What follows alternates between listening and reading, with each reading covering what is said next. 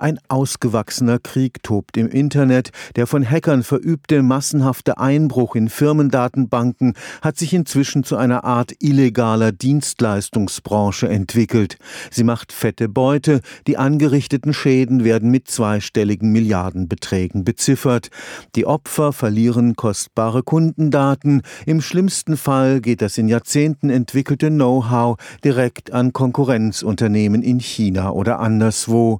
Vor allem allem kleine und mittlere Unternehmen haben augenscheinlich das Ausmaß der Bedrohung noch nicht wirklich verstanden.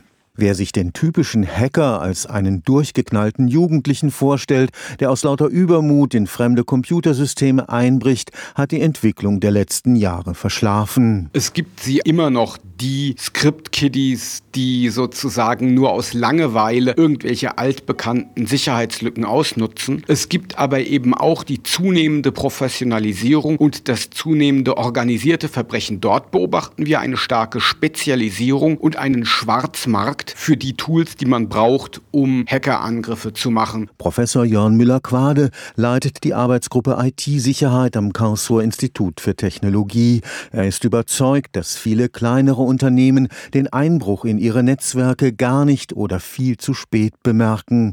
IT-Sicherheit sei nichts mehr für Do-it-yourself-Versuche. Sehr viele Leute haben nicht das Know-how und nicht die Möglichkeiten, ihren PC sowohl benutzbar zu halten, aber auch dicht zu kriegen gegen Angriffe. Für normale Benutzer ist es ausreichend, dass man ein sehr, sehr aktuelles Betriebssystem drauf hat und aktuelle Sicherheitspatches aufspielt. Für Unternehmen, die vielleicht stärker angegriffen werden, braucht man aber professionelle Lösungen wie eine richtig eingestellte Firewall und richtig eingestellte Sicherheitsmechanismen, vielleicht ein Intrusion Detection System. Und das ist etwas, was man dann nicht mehr selber machen kann. Ein professionelles IT-Sicherheitsmanagement im Unternehmen beginnt nach Auffassung des Experten mit einer Bestandsaufnahme. Wo liegen die Kronjuwelen des Betriebs? Man muss wissen, welche Bereiche der IT wie wichtig für die Firma sind. Ein nahezu perfekter Schutz für alles wäre wahrscheinlich nicht wirklich ökonomisch, während überall